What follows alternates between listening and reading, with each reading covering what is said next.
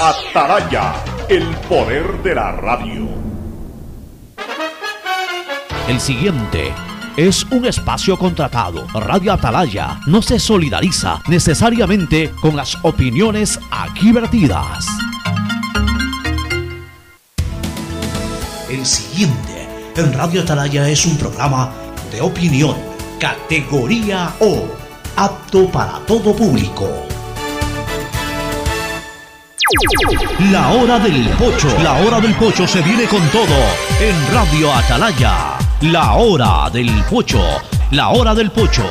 Alfonso el Pocho Car y su equipo traen para ustedes la opinión política, la opinión deportiva, más premios, sorpresas, regalos para sus oyentes. La hora del pocho, aquí en Radio Atalaya, cada día más líderes. Buenos días, este programa es auspiciado por Aceites y Lubricantes Gulf, el aceite de mayor tecnología en el mercado. Universidad Católica Santiago de Guayaquil y su plan de educación a distancia, formando siempre líderes. Seguro Sucre, tu lugar seguro con sus nuevos planes. Rueda seguro para tu carro, vive seguro para tu casa, mi pyme seguro para tu emprendimiento, seguro agrícola para tu producción en el campo y futuro seguro para velar por el futuro de tu familia. Dile sí a la vacuna, claro te apoya. Presenta tu certificado de vacunación y recibirás hasta 50 dólares de descuento en la compra de un nuevo equipo celular. Guayaquil se levanta activa y soberana en sus fiestas de fundación. Nuestro homenaje con obras. Hoy 60.000 habitantes de los sectores de Flor de Bastión, Valerio Estacio, Casa de Tigre y Janet Toral del noroeste de la ciudad se beneficiarán con la construcción de redes de alcantarillado sanitario. La alcaldía de Guayaquil y Emapac trabajan juntos por una nueva ciudad. Si me la pongo, si me la pongo, si me la pongo y me vacuno ya. Si me la pongo, si me la pongo, para la vida disfrutar. Si me la pongo, si me la pongo, vamos al fútbol y a pasear. Si me la pongo, si me la pongo, vamos al parque y a mucho más. Si me la pongo, si me la pongo, para volver a la vida normal. Tenemos 950 brigadas y más de 300 centros de vacunación permanentes de lunes a domingo, de 8 de la mañana a 5 de la tarde. Sé parte del plan y recuerda colocarte tu segunda dosis para completar tu vacunación. Ingresa a lugarvacunación.cne.gov.es para conocer tu fecha y lugar de vacunación. Sí a la vacunación. Sí a la vida. Gobierno del Encuentro. Juntos lo logramos. 680 Sistema de emisoras Atalaya en su año 77 Atalaya, Guayaquil y el Ecuador una sola cosa son por eso llegamos a la razón y al corazón de la población este es su programa matinal La Hora del Pocho de este día martes 4 de martes 3 de agosto martes 3 de agosto del año 2021 junto a Fernando Edmundo Flores Marín Ferfloma. Trate de ingresar un poquito más hacia la mesa, Fernando, para que pueda salir bien en el, en el, famoso, en el famoso Zoom, que es una de las herramientas revolucionarias en época de pandemia. ¿no? Porque esto, no sé si existía antes, pero por lo menos en la pandemia o sea, se puso de moda. Y, y, desde ahí ya prácticamente está reemplazando a muchas de las actividades vitales que teníamos de, de interrelación con, con, con, la sociedad. Eh, obviamente hemos vuelto de alguna manera a la vida de contacto con la gente, pero, pero incluso yo creo que después de, de eh, cuando ya todo vuelva a la absoluta normalidad, el Zoom no va a desaparecer, porque va a obviar muchas reuniones que antes tenías que físicamente realizarlas, tanto para el que te recibía como para el que iba, cuando hoy las puedes perfectamente. Antes tú programabas reunión para conversar 10 o 15 minutos con una persona, ahora las puedes hacer perfectamente por Zoom. Y aún ya después, cuando ya se acabe esto de la pandemia, que algún día ocurrirá, y ya las relaciones sean, o, las posibilidades de relacionarnos sean absolutamente normales, iguales que antes de la pandemia, yo creo que el Zoom va a servir mucho para mantener, eh, por lo menos ese tipo de reuniones ejecutivas, rápidas, en donde, en, en donde incluso eh, de la misma pueden formar parte tres o cuatro personas. Antes eh, iban esas tres o cuatro personas a un sitio. Entonces había que esperar que lleguen las tres, cuatro personas, cada quien llegando a, a, la hora ecuatoriana, 10 minutos tarde, 20 minutos tarde, a veces había que esperar hasta 25 minutos para que estén los cuatro. Hoy el, Zoom te obliga hasta la puntualidad, porque el Zoom te dice, a esa hora nos conectamos, porque corre el Zoom. Y entonces la gente a esa hora se conecta y se pueden eh, desarrollar las reuniones mucho más rápidas, mucho más ejecutivas. Por eso esta herramienta, pues yo creo que llegó para quedarse definitivamente en las reuniones ejecutivas, en las, en las reuniones sociales no, pero sí en las reuniones ejecutivas, sí en las reuniones de trabajo, sí incluso en trabajos periodísticos. Esta herramienta llegó para quedarse. Pero bueno, se salió de casualidad el temita por... Te pedí que te incorpores un poquito más a la mesa para poder ser enfocado en el Zoom eh, en la cámara de esta que también nos dispara hacia el Facebook Live, de, live del sistema de emisoras Atalaya. Ahora sí, tu saludo formal, Fernando Edmundo Flores Marín Ferfloma, saluda al país. Fernando, buenos días. Eh, buenos días con todos, buenos días, Pocho. Mira, eh, hay, ya son varias aplicaciones que hay. El Zoom es una de las aplicaciones. Eh, hay otras aplicaciones que también permiten este tipo de interacciones. Me acuerdo que inicialmente, me parece que la primera que conocí fue Skype, que te permitía el contacto con, con a través de, de la computadora y de ahí han venido pues Zoom y otras más y ahí son varias las aplicaciones mediante las cuales se pueden Bueno, el Skype tiene muchos años. Por eso te Eh, digo, ya, ya pero tiene más de una. Pero después del Skype, ahora incluso el mismo WhatsApp te, te genera o te, o te produce multi- puedes hacer llamadas, es videollamadas. hacer este tipo de multipersonales. de- sí, sí, Ya. lo permite hacer. Pero la que tiene mayor fortaleza tecnológica me parece que es esta. O sea, en, la- en las Es que de videollamadas, esta hay varias. o bueno, o de este tipo Zoom de es una. aplicaciones. Zoom hay, una. hay, hay- hay otras Oye, más. estábamos recordando en el paso de los trabajos periodísticos. Este es otra, otro ejemplo. En los trabajos periodísticos, antes enlazar a dos personas, por ejemplo, en los trabajos de televisión, eh, video, eh, audio-video, enlazar a dos personas en distintos sitios, eh, enlazarlas al aire a través de un moderador o de un conductor de un programa que estaba en el sede de televisión. O sea, tenían que salir tres personas en tres sitios distintos. Un protagonista en un lugar, el otro protagonista en otro lugar totalmente distinto y el conductor en el sede de televisión. Había que instalar dos microondas. Claro. Y era todo un despliegue técnico impresionante, camionetas a un lugar, o sea, ir con la camioneta y con el plato de la microonda y con cables y con audio y con tantas cosas para un, para un personaje. Lo mismo para el otro personaje, conectarlas, hacer pruebas de señal, o sea, era una cuestión de que había que preparar me- tres, cuatro, Y a cinco veces- horas. A veces eh, no había línea de vista y había que hacer un Había, salto. y había que hacer un salto, exactamente. Luego, ya un poquito más a- a- hacia tiempo presente, hablemos de ya los años 90, inicios de este siglo, el tema de, de- los, del satélite. Ya eh, los canales comenzaron a adquirir este eh, eh, eyector de señal satélite. Para eh, subir la señal. Para subir la señal. Y, y bueno, ya comenzaban a hacer lo mismo con satélite, pero igual necesitabas de técnicos, igual necesitabas de pruebas, eh, eh, sobre todo para eh, eh, esta intercomunicación internacional. Hoy todo se ha reducido a nada.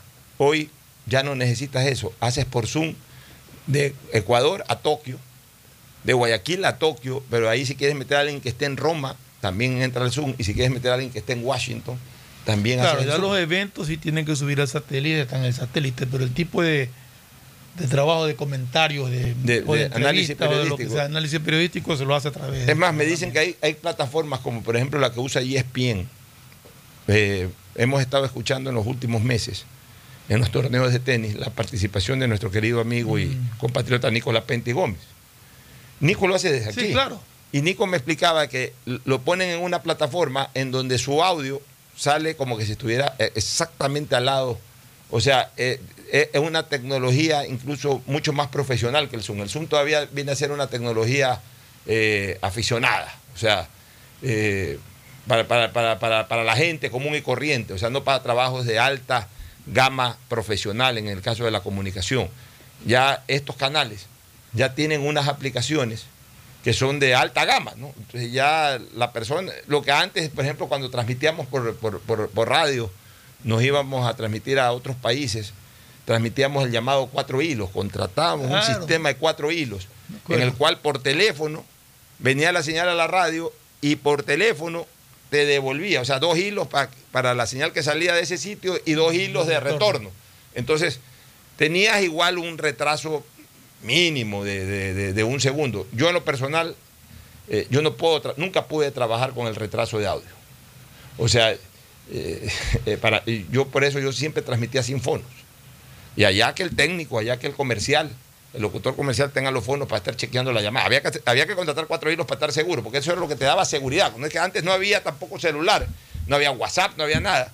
Se te caía la señal y si tú no tenías cuatro hilos, tenías que constantemente estar dando paso o que te pongan una señal cada cierto tiempo, si que lo hacías solo por dos hilos. Entonces con cuatro hilos iba y venía la señal, entonces tú ya estabas seguro que estabas al aire, que estabas conectado. Esa era la razón de los cuatro hilos. Pero era carísimo. Pero en las transmisiones deportivas de ahora igual hay retraso.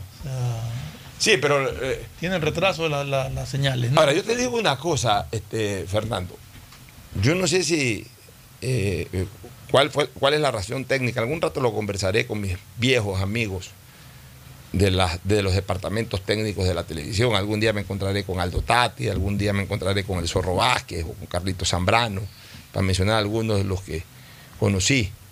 Un, técnico de Canal 10 también que era muy bueno, que se me fue ahorita lamentablemente el nombre y apellido. Ha habido gente que se ha hecho famosa, eh, Gustavo Falconiera. Bueno, Gustavo, pero Gustavo ya pasó un plano. Claro, pasó un plano a otro eh, plano. Eh, ejecutivo. Alejandro Aguilar, el de RTS. Bueno, algún día, algún, día, algún día conversaré con ellos. Este, eh, sobre este, esto que te iba a preguntar, ay, se me fue en este momento. Ah, sobre justamente el retraso. Yo me acuerdo que, que en los años 70 y en los años 80, cuando se pasaba el fútbol, la gente no estaba tan identificada con la transmisión de televisión. Los periodistas de esa época de televisión, entre ellos Agustín Guevara, que nos acompaña aquí, correctamente manejaban un ritmo de televisión. El ritmo de televisión no puede ser el mismo ritmo de radio. O sea, en televisión tú no puedes locutar, eh, va por la derecha, porque estás viendo que va por la derecha. Hace una finta, engancha por aquí, engancha por allá, levanta un centro. Eso es transmisión de radio, porque en la transmisión de radio tú tienes que dibujarle cada movimiento del jugador al, aficionado, porque el aficionado está solo escuchando, no está viendo. Entonces tiene que, tiene que saber el aficionado, va por la derecha, hace una gambeta corta, una gambeta larga. Todo eso tienes que explicarle al aficionado, porque el aficionado no lo sabe, no lo está viendo. En televisión, el estilo de narración es totalmente distinto. Es una narración un poco más táctica, más pausada, más identificativa del jugador. Eso es lo que le interesa al aficionado que está viendo el partido, que le identifiquen el jugador que va con la pelota. Pero no los detalles eh, de, que si va por la derecha, va por la izquierda, si la gambeta es corta o larga. ¿Por qué? Porque eso ya lo está viendo el aficionado. Pero los, los que seguíamos el fútbol en esa época, estábamos acostumbrados exclusivamente a, relación, a, relatos radiales porque obviamente eh, en, buena parte de los 70 la televisión todavía no transmitía. La televisión comenzó a transmitir ya de manera frecuente a partir del 78, por ahí. ¿Y qué ocurría? Que no nos acostumbrábamos al, ritmo de transmisión de los locutores de televisión y muchísima gente, yo diría una amplia mayoría, veía el partido por televisión, le bajaba el volumen y prendía la radio escuchaba el audio de la radio y veía la señal de televisión. Pero ahí era exacto, o sea, cuando el narrador decía va con la pelota fulano, en la televisión va con la pelota fulano. Levanta el centro, decías en la radio, y en ese momento levantaba el centro. O sea, estaba totalmente empatada la señal o lo que tú escuchabas de la radio estaba totalmente empatada con lo que tú veías en televisión. El momento en que entraba la pelota y el relator de radio gritaba gol, en ese momento tú veías en la televisión de que, grita, eh, que, la pelota entraba y era un gol. Si tú intentas hacer lo mismo ahora, te vas a dar cuenta de que hay un retraso tremendo. Si tú escuchas por la radio, por ejemplo, de repente tú tienes hasta 15 segundos de adelanto el relato de la radio en relación a lo de la televisión. Y es más, hay algo todavía peor el mismo servicio de televisión, ya olvidémonos de radio y televisión, el mismo servicio de televisión. Me ha ocurrido, hace poco me ocurrió. Yo estaba en un sitio viendo en DirecTV un partido de Barcelona de Copa Libertadores y en el local de al lado estaban viendo eh, eh, también en DirecTV y estaban 10 segundos adelantados en el local de al lado en relación acá. Entonces, había que prácticamente taparse los oídos para, no escuchar el griterío de la gente al lado, porque todavía no te llegaba esa emoción al, punto de acá. Entonces, eso sí me gustaría algún rato conversarlo con los técnicos. La High Definition, por ejemplo, tiene un, delay, un retraso en relación a la, normal. Claro. De segundos, no sé, son tres, cuatro segundos, pero tiene un delay. Entonces ese delay es el que, el que, el que, que- que- entonces ahora ya es muy difícil empatar las transmisiones. Antes era pero exacto. Lo que el relator narraba, tú lo veías en la imagen de televisión ahí al mismo momento. Entonces podías perfectamente empatar las dos cosas, empatar el relato de la radio con lo visual, con lo que tú ya estabas viendo de televisión. Oye, antes de entrar a los temas políticos, que hay algunos que si quiero, por, supuesto, tratarlos a lo largo del programa. Al final me animé, para seguir con esto de los Juegos Olímpicos, me animé ayer ya a hacer el- el top, el top, eh, Sí, el ranking, el top. Ya. Este, y puse como presentación del ranking, una vez pasado el éxtasis de la emoción, con la objetividad del caso, bajo mi criterio, aquí el ranking de la historia. Entonces puse uno a Pérez. Para mí sigue siendo el mejor deportista de la historia. A ver, y yo para hacer este ranking, insisto, o sea, yo lo hago bajo la visión objetiva de un historiador. Le doy peso a las cosas. Le doy un peso enorme a una medalla, pero por supuesto que enorme, muy enorme. Pero tampoco puedo obviar la trayectoria de éxitos de un deportista. Porque mañana nos aparece un deportista que no logró nunca nada, pero ganó una medalla y no por eso ya pasa, a- porque eso es también irrespetar la trayectoria brillante de otros deportistas que a lo mejor no tuvieron éxito en, en la Olimpiada o en los Juegos Olímpicos, pero que en cambio se llenaron de gloria y múltiples veces en, otras competencias que también son importantes y que también tienen su peso, porque de lo contrario, entonces quiere decir que lo único que tiene peso es una medalla olímpica y, y el resto de medallas no tienen ningún peso. Una cosa es que tenga mucho mayor peso y otra cosa es que solamente tenga peso una medalla olímpica o que las otros, los otros logros no tengan ningún tipo de peso. Entonces, eso es lo que cuidamos los historiadores, que eso, eso no, lo, no, lo, no lo cuidan los aficionados. Los- el aficionado es emotivo, por eso yo siempre digo, el aficionado es emotivo, el historiador tiene que ser objetivo y reflexivo. Entonces, en ese sentido, para mí Gómez sigue siendo el número uno. Carapaz, eh, perdón, eh, Jefferson Pérez, el número uno. Carapaz, el número dos, ya lo hemos analizado aquí. Carapaz, si bien es cierto que ha hecho tres podios, ha ganado la Vuelta a Suiza y, y por supuesto ahora la medalla de oro y ha logrado eh, objetivos que incluso dentro del mismo ciclismo no han sido fácil de, de- lograr. Pero sin embargo, todavía no es el mejor ciclista del mundo, como sí lo fue Pérez, el mejor marchista del mundo. Todavía no es. eh, Por último, no hay un campeonato mundial en, en- ciclismo, o sí hay. Sí hay. Ya. Algún momento tendrá que participar en un campeonato mundial y ser campeón mundial. Creo, para- creo que va a participar en este. Bueno, creo. está bien. Cuando gane el campeonato mundial, entonces ya comienza a igualar a Pérez. Cuarto en el mundo. Ya. Eh, Pérez fue número uno y dos veces. Ya. eh, Pérez ganó dos medallas olímpicas. O sea, si vamos a la valoración de los. Esto no es de que es más fácil el ciclismo que la marcha o que la marcha que el ciclismo. Todo es complicado. El deporte más sencillo, ser el mejor del mundo, es, ser es complicado. Porque ese deporte que es sencillo, habrán 5 mil personas que lo practiquen y hay que superar a esas 5 mil personas. O sea, si mañana la rayuela es un deporte eh, reconocido como deporte, bueno, hay 5 mil o 10 mil o 100 mil rayuelistas que juegan a la rayuela y hay que ser el número uno. Pues, para, para- y para ser el número uno hay que entrenar bastante, hay que sacrificarse y hay que sudar la gota gorda y hay que eh, ser eh, eh, constante. Y más aún si es que los éxitos no eh, redundan en una sola participación, en una participación espontánea, sino que incluso vienen dándose los éxitos de la etapa formativa o juvenil, como fue el caso de Jefferson Pérez. Entonces, aquí no es que, ah, no, porque no compares el ciclismo con la marcha, o no compares el ciclismo con la vela, o no compares el ciclismo con el fútbol, o no compares el ciclismo o el fútbol con, con el básquet.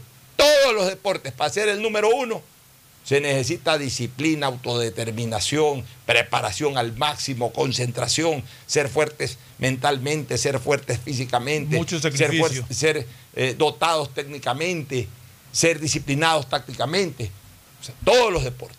No hay, no no hay deporte que excepcione aquello. Entonces, eh, eh, bajo esa consideración, Jefferson Pérez para mí es el número uno. Segundo, Richard Carapaz. Aquí sí ya yo logro un empate por el tercer puesto, que es una manera de decir no me defino. Si quieren algunos pongan a, Daisy Da- eh, Dajomes tercera, si quieren otros mantengan a Andrés Gómez tercero, o como yo he hecho, como no me defino todavía, o como no logro definir todavía a mi criterio quién es el tercero, por eso los pongo en empate en ese casillero. ¿Por qué? No por la medalla de oro, sino por la trayectoria de Daisy Dajomes, que sumado a la medalla de oro le da un peso enorme para ya estar en el podium de los mejores deportistas de la historia del Ecuador.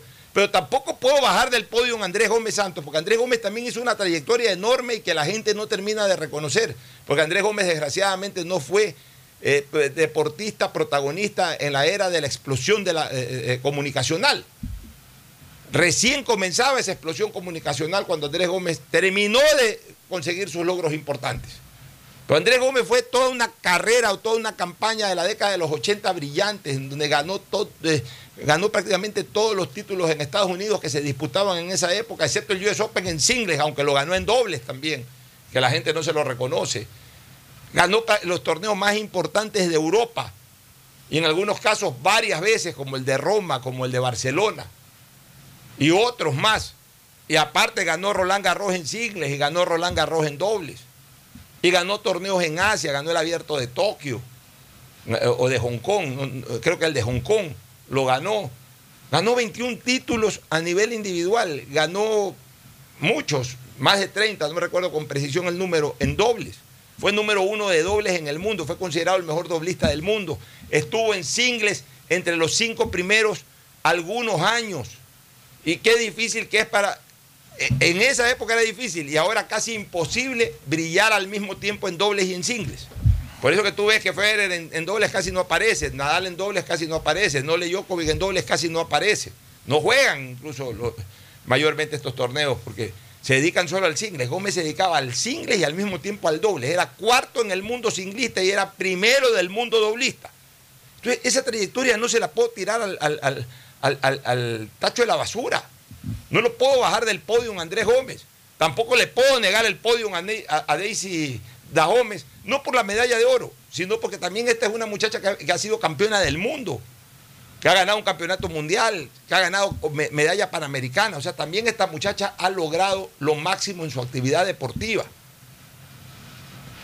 Gómez fue considerado el mejor jugador en superficie de arcilla del planeta, en singles. Ganar Roland Garros, o sea, y, no solo Roland Garros, ganar todos los torneos que ganó en Arcilla, fue considerado en su momento lo que ahora es Nadal, no como, Nadal, que pues, Nadal es el mejor tenista absoluto de la historia en Arcilla. Pero Gómez en un año, en dos años, fue considerado el mejor jugador de, tenis de arcilla, en canchas de arcilla. Entonces, jugó Copa Davis, o sea, no lo puedo bajar haciendo más. No es porque sea mi amigo. No es porque sea tu amigo, lo que pasa es que tú tienes una pasión muy especial por el tenis también. Sí, pero, eso puede ser que te influya. Yo personalmente, yo personalmente, yo creo que que, que Nancy es tercera en el bueno, Está bien. O sea, eh, eh, eh, es, muy reñido, estoy de acuerdo. Por eso los pongo ahí. Creo que está, que está tercera. ya, los, pongo, los pongo para que ya cada quien decida. Correcto, así es. Ya. Pero en todo caso. Ahí va, ahí va en el orden. Ya, en todo caso, no hay, no hay un cuarto. El cuarto es uno de los dos. Exactamente. Ya. Correcto. El quinto ya bajó Spencer. Spencer fue un monstruo del fútbol. Spencer fue considerado uno de los tres mejores jugadores del, planeta en la década de los 60. Era Spencer y Pelé, o era Pelé y Spencer en Sudamérica y Di Stéfano en Europa. ¿Mm? Y después le tomó la posta a Di Stéfano Eusebio. Y Spencer seguía siendo Spencer en Sudamérica con Pelé y en Europa, ojo, en, y, Garrincha también. O sea, er, digamos que los cinco mejores jugadores del planeta eran Pelé, Garrincha, Spencer en Sudamérica y en Europa eran por eso es que no hay, pero por Dios santo, o sea, eh, hay que ser necio, hay que ser regionalista, hay que ser ya demasiado clubetizado, clubetizado para siquiera, o sea, es que es hasta una majadería histórica comparar a, a Toño Valencia, que ha sido un gran futbolista, con Alberto Spencer. O sea, Alberto Spencer no tiene la más mínima comparación. Para que Alberto Spencer sea superado, para que Alberto Spencer sea superado en el fútbol ecuatoriano, tiene que surgir del fútbol ecuatoriano un jugador tipo Messi. Lo que pasa, Pocho, es que. Un Messi, entonces ahí sí te digo, o sea, Messi sí es más que Spencer. Lo que pasa es que tú eres historiador, entonces. No creo que alcanzaste a ver a Spencer. No, no lo alcancé a ver, pero. Pero eres historiador. Yo sí lo vi jugar a, Spencer, era joven, chico todavía cuando, lo, cuando Spencer brillaba y lo vi jugar. Y realmente lo que la gente no dimensiona es que dicen, ah, no, pero es que mira, triunfó en Europa. En, en esa época no era importante triunfar en Europa. Los jugadores no iban, iban muy poco a Europa. En triunfar en Sudamérica era complicado. En esa época, ser el goleador del mejor equipo de Sudamérica, el mejor equipo del mundo en su momento, ser la estrella, ser el goleador. La gente no lo está valorando. Y eso fue Spencer. En su momento Peñarol fue el mejor equipo del mundo. Yo y Spencer era el 9. Para, para que la gente valore. Indiscutible. Para que la gente valore lo que era Spencer. En la década de los 60, o sea, Spencer comienza a jugar ya profesionalmente y sobre todo ya en dimensión importante. Él se va eh, a inicio de los 60, del año 60, se va a Uruguay a enrolarse en Peñarol, después de la famosa eh, exhibición que dio en la inauguración del Estadio Modelo, que fue el año 59. O sea que hasta esa fecha Spencer era un jugador de selección nacional, un jugador que destacaba en la competencia local, recién salidito, pues no era nadie. Spencer desarrolla su carrera deportiva entre el año 58 o 59 hasta el año 72 en que se retira. Es decir, más o menos 13 años de, de- de intensa actividad.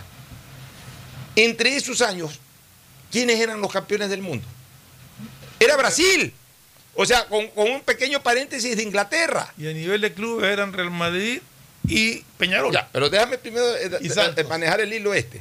58, o sea, cuando Spencer salía a- al fútbol como protagonista, el campeón del mundo era Brasil. 62 volvió a ser Brasil. 66 Inglaterra y 70 otra vez Brasil. O sea, era un dominio del fútbol brasileño. O sea, ¿de quién? Del fútbol sudamericano. Uno. Segundo, generado por quién ese dominio. Generado por Pelé, básicamente. Y toda esa maquinaria con la que jugó Pelé, Didi, Garrincha, Babá, Zagalo, luego reemplazados ya por los. Jairzinho, por los Ribelinos, por los Gerson, eh, por los Tostown. Ya, todo bien. Pero a eso se enfrentaba eh, Spencer pues en Sudamérica. ¿Acaso Pelé jugó en el fútbol europeo? O sea, piensen eso solamente. Pelé siendo largo el mejor jugador del planeta en esa época, el rey del fútbol, no fue a Europa. Pelé ya cuando se, se estaba retirando del fútbol, se quiso ganar sus últimos chochos y se fue a jugar a Estados Unidos. Al MLS. Ya, Pe- Pelé jugó toda la vida en Sudamérica. No fue a Europa, igual que Spencer, no fueron a Europa. Garrincha tampoco. Ya, y, y- y Garrincha tampoco. ¿Y saben por qué tampoco no fueron a Europa? No es que no, no había migración del futbolista sudamericano, sí habían futbolistas sudamericanos, Claro. muy limitadamente. Eran in- intransferibles. O sea, Exacto. Peñarol no lo aflojaba Spencer por nada del mundo. Y pagaban lo mismo o hasta mejor que lo que podían ganar en Europa. Así es, pero además no lo aflojaba por nada, no lo aflojaba ni para jugar eliminatorias. Con eso te digo todo, porque tenía miedo que se lesione en una eliminatoria. O sea, así de importante era Spencer para Pero, Peñarol. fue tan importante Spencer que se dio el lujo de jugar por la selección uruguaya sin ser uruguayo. O sea, los uruguayos que habían sido, rogaba que se nacionalice. los uruguayos que habían sido, habían sido campeones del mundo 10, 12 años atrás, lo, lo- lo llevaron a jugar a Wembley, les hizo un gol ahí a, a los uruguayos, o sea, a favor de Uruguay en Wembley. Ese era Spencer, pues, por favor. Es como que Y Inglaterra... Nunca, nunca aceptó como que uruguayo, que, le pidieron que se nacionalice para que juegue por Uruguay y nunca aceptó. Quiso siempre jugar por Ecuador. Es como que Inglaterra le hubiese rogado a, a Toño Valencia que se nacionalice para hacerlo jugar en, en- en la selección de Inglaterra. Pues, por favor, pues, no hay ni punto de comparación. Y en esa década, ¿quiénes eran los campeones de las copas intercontinentales? Que eran los choques que todos los diciembre, no, no era diciembre, eh, eh, eh, eh, después de acabados los torneos de la Champions y de, o de la Copa de Campeones que se llamaban en esa época en Europa, y de la Copa Libertadores se enfrentaban. No era en diciembre, no era en Tokio. Se jugaba ida y vuelta y todo eso. ¿Quiénes eran los campeones intercon- intercontinentales? Eran Peñarol, que lo fue dos veces. Era el Santos, que también lo fue. Real Madrid. Después fue Independiente de Avellaneda Ah, en la década de los acá, 60, después fue Racing. O sea, si ustedes suman en la década de los 60, fue Nacional de Uruguay por ahí, fue Estudiantes de La Plata dos veces. O sea, ¿quiénes eran los campeones de- en los choques Europa-Sudamérica? Los sudamericanos, pero largo. No, es que alternaban, largo. Ahora, no ganan nunca un, un campeonato mundial de interclubes o una intercontinental. Hace rato que no ganan. Siempre es Europa, Europa, Europa, Europa, Europa. Hegemonía casi que absoluta. En esa época era lo mismo, pero al revés. Sudamérica, Sudamérica, Sudamérica, Sudamérica. Bueno. Y figura del fútbol sudamericano fue Alberto Spencer. Y del fútbol mundial, porque Spencer era una figura reconocida mundialmente. Entonces, Spencer tiene que seguir, evidentemente, pues en el top 10 de esta, de esta, de este, en el top 5, perdón, en el top 5 de los mejores deportistas nuestros. Con todo eso que yo digo, mucha gente podría decir, oye, Spencer debería ser hasta el mejor de todos los tiempos. No, porque Spencer, por ejemplo, no jugó un mundial. Y no jugó un mundial en buena parte también por responsabilidad de él. Yo siempre se lo dije a él y se lo he dicho a su familia y lo he puesto en redes sociales. En la eliminatoria del 65, con su experiencia, él no tenía por qué haberse dejado expulsar tempraneramente en el partido en Lima. Un hombre de la experiencia, que sabía que los chilenos lo iban, le iban a meter, le iban a, le iban a tocar su trasero, le iban a intentar hasta incorporar uno de los dedos del defensor eh, en, el, en el- en el- en el recto de, de- de- porque así se, así se- así era de sucio el fútbol antes, ¿no? O sea, eh, toda esa triquiñuela le iban a estar constantemente eh, eh, rastrillando eh, lo- las piernas o los gemelos con los pupos, los rivales. O sea, ¿qué cosa no le iban a hacer los chilenos? Le iban a hacer de todo. Spencer, que era un hombre ya maduro futbolísticamente, era una gloria del fútbol sudamericano. Spencer no tenía que haber caído en la provocación. Y cayó en la provocación, lo expulsaron, nos, dejaron con 10 hombres y encima sin nuestro principal jugador. Y obviamente los chilenos nos terminaron ganando 2 a 1. Y con esa definición ellos fueron a jugar a Inglaterra y Spencer y Ecuador se quedaron sin jugar el Mundial. Bueno, por eso lo hemos puesto en el quinto puesto Spencer. De ahí, sexto puesto, ya baja Pancho Segura. Ya baja Pancho Segura porque, ojo, Pancho Segura fue tres veces campeón mundial, para lo que en esa época se consideraba el campeonato mundial de tenis. O sea, los tenistas profesionales jugaban mundiales, los tenistas aficionados jugaban los Grand Slam. Spencer, eh, como es Segura, ya era un tenista profesional y fue tres veces considerado campeón mundial. Una persona que tiene tres campeonatos mundiales, tiene tres campeonatos mundiales. O sea, asegura a sí mismo cuando llegaba al Ecuador, después de esos campeonatos mundiales, lo recibía el país entero, el presidente de la República. Ahí no había arcos de agua cuando llegaba el avión, pero por ahí hay un recibimiento que le hicieron en Quito a Segura. Por ahí vi un video hace poco tiempo atrás. Todo Quito salió a recibir a Pancho Segura. O sea, en esa época, Pancho Segura había logrado, fue el primer deportista ecuatoriano en conseguir un logro mundial. Pancho Segura, en la década de los 50. O sea, cuando el Ecuador eh, conquistar un campeonato sudamericano como los cuatro mosqueteros era una odisea, era una epopeya. Sudamericano, ni que hablar de panamericano, cuando la logró por ahí Jacita Sandy por Amador, en, en atletismo, aparece este pie chueco de Pancho Segura Cano y gana ni más ni menos que tres campeonatos mundiales. Entonces era al punto que es el único, mundiales de tenis profesional. el, al único que ha sido, el- eh, eh, es uno de los poquísimos seres humanos a los que les pusieron el nombre de una calle sin haber muerto. Ya. Sexto puesto, Pancho Segura. Séptimo puesto la pongo a Alexandra Escobar. Alexandra Escobar yo no la puedo poner debajo de Tamara Salazar con el respeto que se merece y el cariño y el agradecimiento que le tenemos a Tamara por la medalla de plata ayer, por la trayectoria. O sea, lo único que no le fue bien a Alexandra Escobar, Fue en los Olímpicos. digamos, no es que no le fue bien, porque ha sido diplomada olímpica. Sí. Ha quedado en cuarto puesto, o sea, lo- la misma posición en que quedó Jorge, y también quedó en un séptimo puesto, y también quedó en un quinto puesto. O sea, ha jugado, sí, ha jugado, ha participado en cinco Juegos Olímpicos. Lo que pasa es que con Alexandra Escobar soñamos mucho con una medalla. Ella soñó mucho con una medalla. Ella soñó y lo intentó. Lo intentó, Cinco. dio todo, no ha habido ningún todo. atleta o ninguna atleta que haya jugado, haya participado en cinco Juegos Olímpicos. Ha, ha tenido excelentes participaciones en Juegos Olímpicos sin ganar medalla, ha quedado al borde de la medalla en un cuarto puesto. Ha sido dos veces campeona, una vez campeona del mundo en envión. Ha sido varias veces campeona panamericana. Ha sido varias veces campeona sudamericana, ha sido campeona bolivariana, es decir, tiene todas la- to- todas las medallas de oro posibles, inclusive hasta en mundial.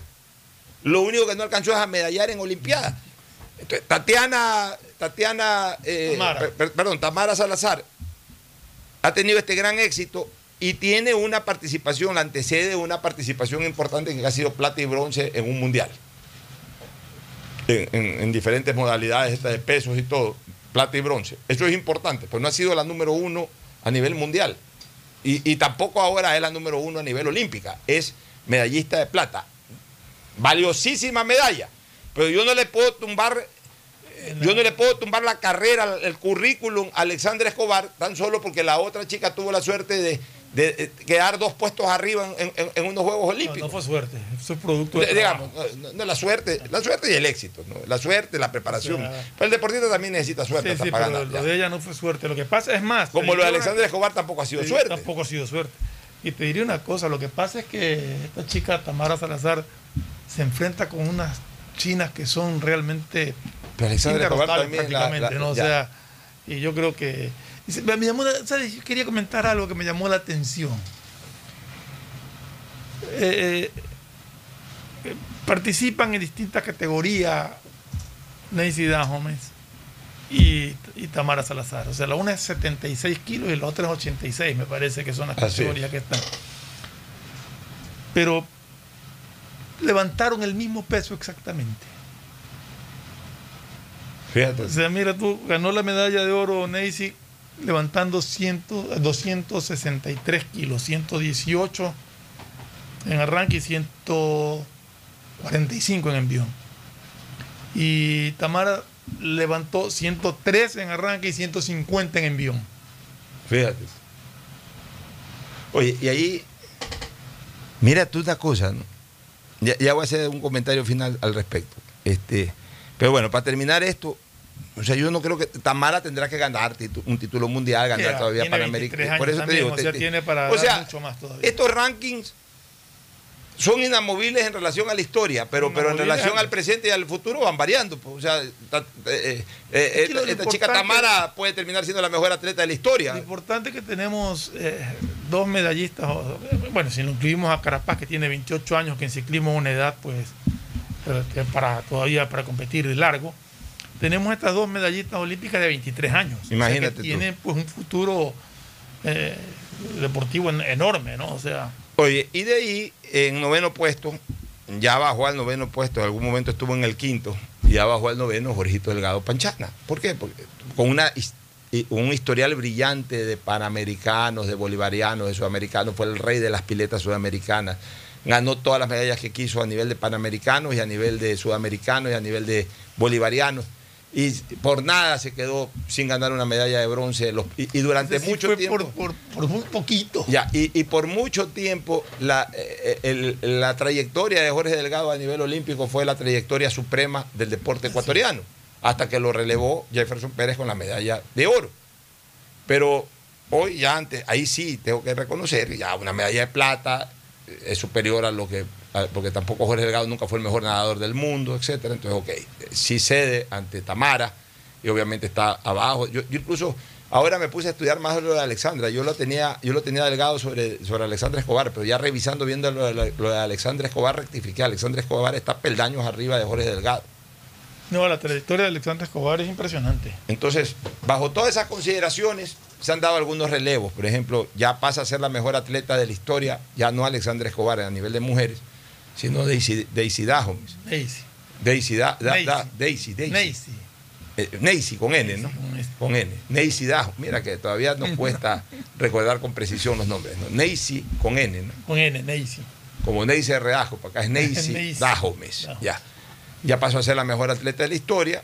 Alexandra todavía creo que guarda un segundo puesto en, la- en el escalafón de mujeres y, y, como dije hace un ratito, un séptimo puesto en el escalafón general, bajando de lo que ella podía haber, estaba hasta hace poco en un sexto Aquí- puesto, bajando a un, a un séptimo. Aquí lo que uno Y Jorge Delgado es el que más ha bajado realmente. Aquí, aquí lo que se entra a analizar es qué pasará de aquí al final de las Olimpiadas si es que se logran más medallas, que yo sí tengo la esperanza de que podamos por lo menos tener una más. Oye, finalmente, eh, un- un- una cosa que me llama la atención. Trabajan con pesas. Y son fortachonas estas seño- estas señoras. Ah, bueno, para estas lo que levantan son fuertes, Sí, son definitivamente fortachonas. son fuertes. Pues si tú te das cuenta, ellas, eh, para, que, para que la gente tenga una idea, ¿no? Una idea de lo que es la preparación o lo que es el estilo de trabajo, una cosa es eh, eh, fortalecer la fibra muscular y una, y una diferente es engrosarla, hacerla voluminosa. Son trabajos distintos. O sea, estas chicas, tú las ves como han salido ahí vestidas en trajes de fiesta y son chicas aparentemente normales, los brazos normales, las piernas normales. Se las ve que son mujeres igual fuertes, bien, bien paradas, como quien dice, imponentes físicamente, pues no se las ve eh, vol- voluptuosas, a pesar de los pesos que levantan. Tú pones al lado un o una físico-culturista y en No, cambio le ves, claro. ya, le ves lo voluptuoso de la estructura muscular. ¿Por qué? Y eso elemental, elementales clases de anatomía y de fisiología en, la Facultad de Medicina los trabajos, manejados los, pesos para, para, ejercer la musculatura. Una cosa es hacer un trabajo en razón de que la fibra muscular se estire y se fortalezca. Y otra cosa es hacer un trabajo de, peso en donde la fibra muscular no se estire y se, no se estire, también se fortalezca, pero no se estire, sino que se haga ancha, se, se, engrose. Entonces, en, el trabajo de los, físico, eh, de los físico-culturistas, el trabajo está diseñado para que levanten peso, quizás hasta en menor peso que lo que levantan estas chicas.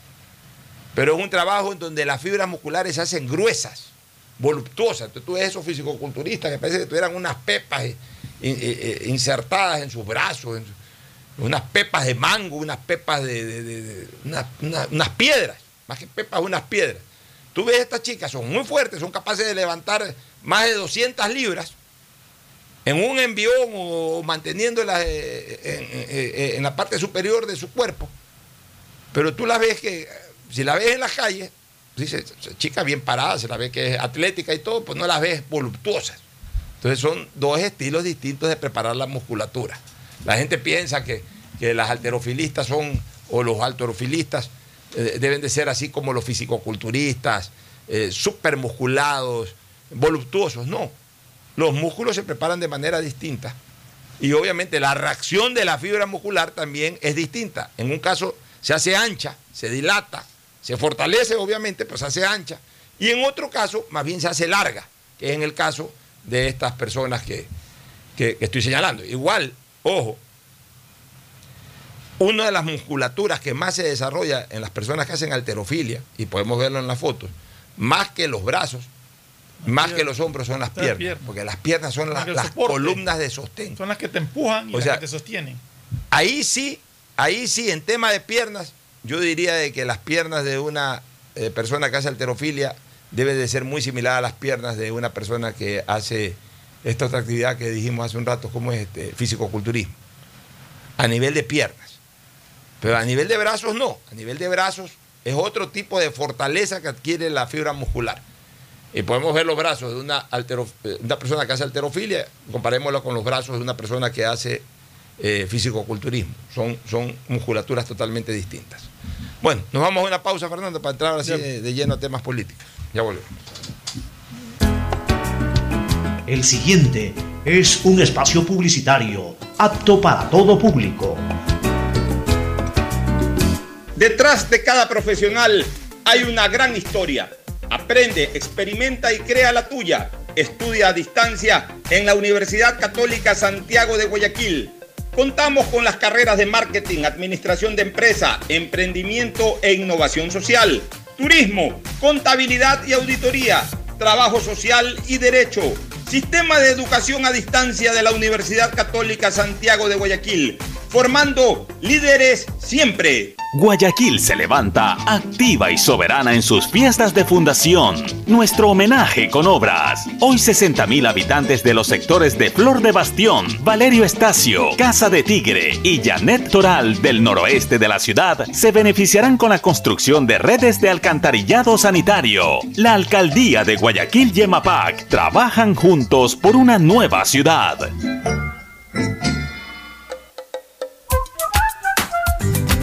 En tiempos de COVID, evita organizar y asistir a reuniones sociales. Quédate en casa con los tuyos y no expongas a tu familia. Un mensaje de Urbaceo y el municipio de Guayaquil.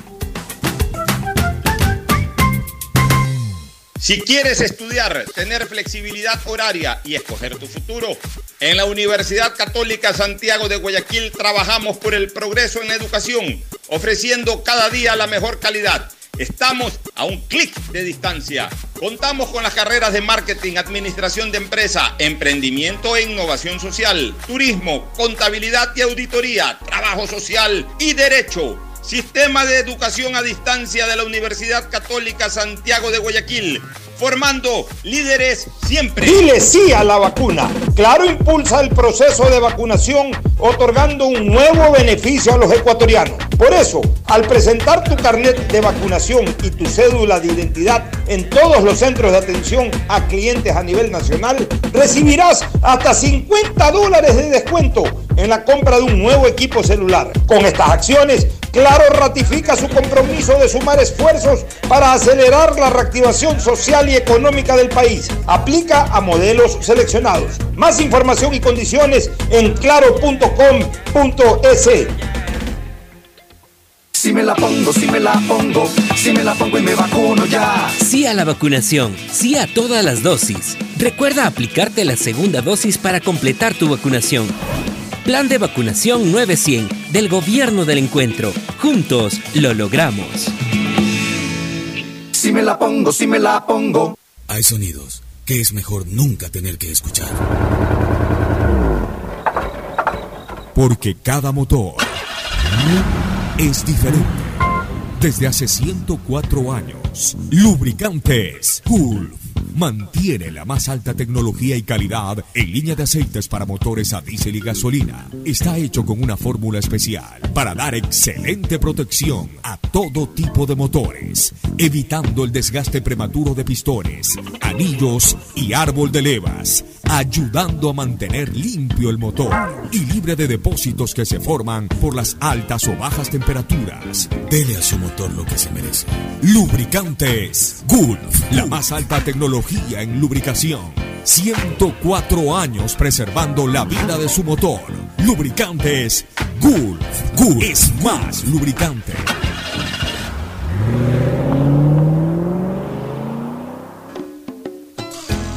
Fin del espacio publicitario. Usted está escuchando un programa de opinión, categoría O, apto para todo público.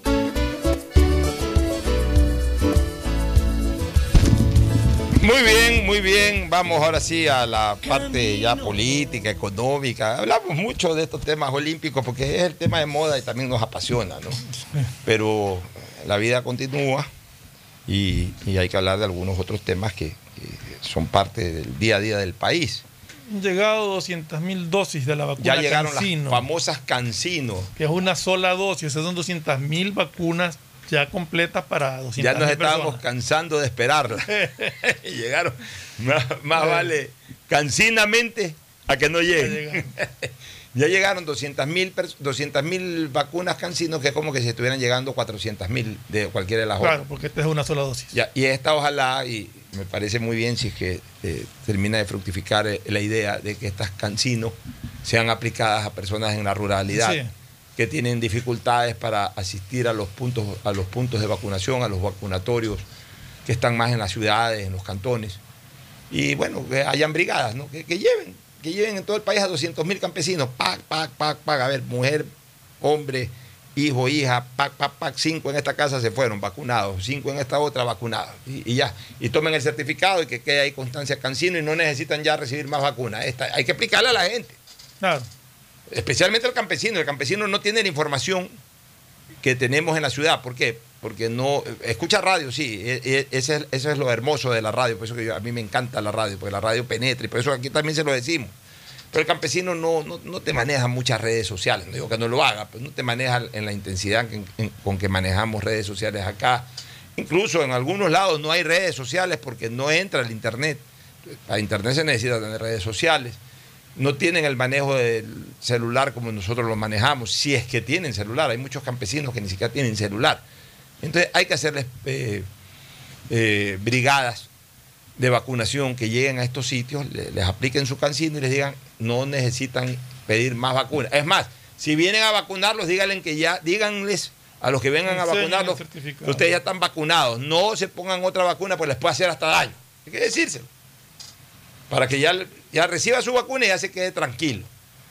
Eso por un lado. Bien, sigue sumando la cantidad de ecuatorianos que, van a seguir vacunándose, 200 mil personas de manera directa, más lo que ya hay en stock.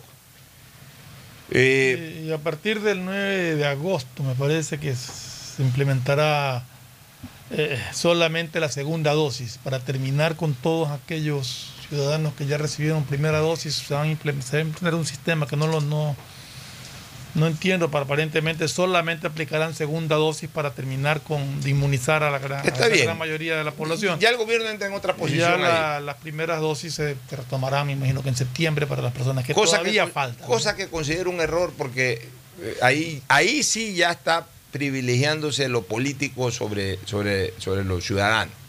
¿En qué sentido? Sobre el, el verdadero interés ciudadano. ¿En qué sentido? Que ya ahorita el gobierno entra a correr para el cumplimiento de la promesa que para mí ya la cumplió. A ver, pero lo que pasa es que O sea, que le corresponda la segunda dosis al que le corresponda la segunda dosis. Por supuesto, el que le corresponde la segunda dosis, pone segunda dosis, pero no podemos dejar de, es que- es de que- vacunar a las primeras que dosis. hay muchísimas personas que tienen ya la primera dosis. Yo, yo- yo lo- no sé, puede ser que lo que tú digas es real, que, que tenga un condimento político, pero también estaba yo analizando, porque yo también pensaba por qué van a dejar de, de inmunizar a personas. Pero lo que se podría estar tratando también es de alcanzar la mayor cantidad de personas ya vacunadas con dos dosis para acercarse a la humanidad de rebaño, o sea, ya tener a tanta población vacunada con dos O sea, dosis. si, que- si tú, si tú a mí me dices, pero yo considero que, o sea, Fernando, si en algún momento dijimos que es discriminar a los que no se han vacunado todavía. es que escúchame una cosa, si tú a mí me preguntas qué prefiero, 10 millones de personas con dos dosis, 10 millones o 9 y pico, 10, y, y- y con eso decir, perfecto, la promesa fue cumplida al pie de la letra. Si tú me dices eso, o, o me dices, prefieres que sean 7 millones con dos dosis y 13 millones en general que ya han recibido la vacuna, prefiero yo te eso. digo, 13 millones que ya han recibido la vacuna, 7 con dos, Estoy con dos dosis y aplausos al gobierno que ha cumplido su promesa. Estoy de acuerdo. Es que, es que mira, Lo que pasa, lo que pasa es que hay cuando gente se que- alcanzó la meta de cuando se habló de que ya se habían vacunado 9 millones de personas sumando todo, ya saltaron. Ah, no, que, que era con dos dosis. Enseguida Es que- es que. Es que- eh, a, a ver cómo Ya, es se que trata de, el- de dañar eh, el logro que se ha Mira, conseguido. mira. O sea, de partir prácticamente de, de- de- de cero, porque Eh, anteriormente Fernando. casi no se hizo Escúchame, nada. Fernando. En el fútbol decimos lo que nos gusta el fútbol, que desgraciadamente en, en un país como Ecuador, o en cualquier país, pero hablemos de un país como Ecuador, no es que hay 16 técnicos en, en la, en la primera A. Hay 17 millones de técnicos. Digamos que Barcelona tenga 4 millones de hinchas, 5 millones de hinchas, poco cualquier número. No es que tiene un técnico el profesor Busto, tiene 15 millones de técnicos. Y dentro de los 15 millones de técnicos hay, no te digo 15 millones de criterios distintos, pues sí hay por lo menos unos 5 millones de criterios distintos. Ya. ¿Por qué? Porque no todo el mundo piensa diferente, hay corrientes de pensamiento, hay tantas, hay- es tanta la gente que opina que obviamente hay tantos, eh, también en cantidades importantes de corrientes que difieren. Igual acá en esto, o sea, la gente va a opinar cualquier cosa. Los gobiernos, vuelvo a repetir, tienen que comenzar a gobernar en base no a lo que dice la gente por, por vía de redes sociales, sino lo que verdaderamente hay que hacer para beneficiar a un país. Tienen que entender, Pocho, que hagas lo que hagas, te van a dar Te palo. van a dar palo. Ya. El gobierno, a mi criterio, ya cumplió su promesa. Yo estoy encantado y, y te digo sinceramente, por más que yo tenía fe en Guillermo Lazo en este tema de las vacunas, por su ejecutividad, por su manera de pensar, de actuar, que lo conozco perfectamente, no pensé que iba a ser tan bueno esto. O sea, por supuesto, cuando Lazo me dijo 9 millones de personas que va a vacunar, yo dije, la vacunación va a funcionar. Con Arauz yo no tenía ninguna posibilidad, ninguna, no me imaginaba en lo más mínimo que eso iba a funcionar. Eso iba a terminar siendo un enredo como casi todo lo que enredaron estos de la Revolución Ciudadana. Pero yo mismo no pensé que lo de la vacunación iba a ser tan eficiente como lo ha manejado el, el- el- el presidente Lazo. Entonces, el presidente Lazo ya cumplió su promesa. Esto no es de que dos vacunas, de que para cumplir la promesa tienen que dos vacunas, porque incluso hay que ser hasta criterioso, pues no es que te vacunas un día y al día siguiente te vacunas la segunda, hay que esperar, hay que esperar tiempo, hay que esperar 21 días, hay que esperar 28 días, hay que esperar 84 84 días, o sea, es imposible. Eh, a ver, no es que es imposible, pero para hacer eso, entonces vas a tener en, cambio ahora que solamente para cumplir ya un objetivo absolutamente numérico, comenzar a dejar de vacunar gente que todavía falta para comenzar exclusivamente a vacunar segunda dosis. Y ahí yo creo que se, se produce un error. Yo preferiría de que salgamos de la primera dosis, porque la primera vacuna ya te genera protección superior. Ya es una la segunda es un reforzamiento, la primera ya te protege. Ah, Entonces yo preferiría que todo el Ecuador esté protegido a la par en que va creciendo la vacunación Lo para que segunda dosis. hacer es determinar, aquí en estos sitios se vacuna primera dosis y en los de acá se vacuna segunda dosis. Así es. Y obviamente, hasta por, hasta- a ver, hasta por eh, el, el- el, eh, ritmo numérico, o el ritmo ar- aritmético, numérico, como le quieras decir, este, Fernando. Si ya una amplia mayoría tiene primera dosis, es obvio que ya entramos en la curva en donde una amplia mayoría va a necesitar segunda dosis. Entonces es obvio que en este mes debe de haber, de cada cuatro vacunas, tres van a ser para segunda dosis y una va a ser para primera dosis, más o menos un promedio.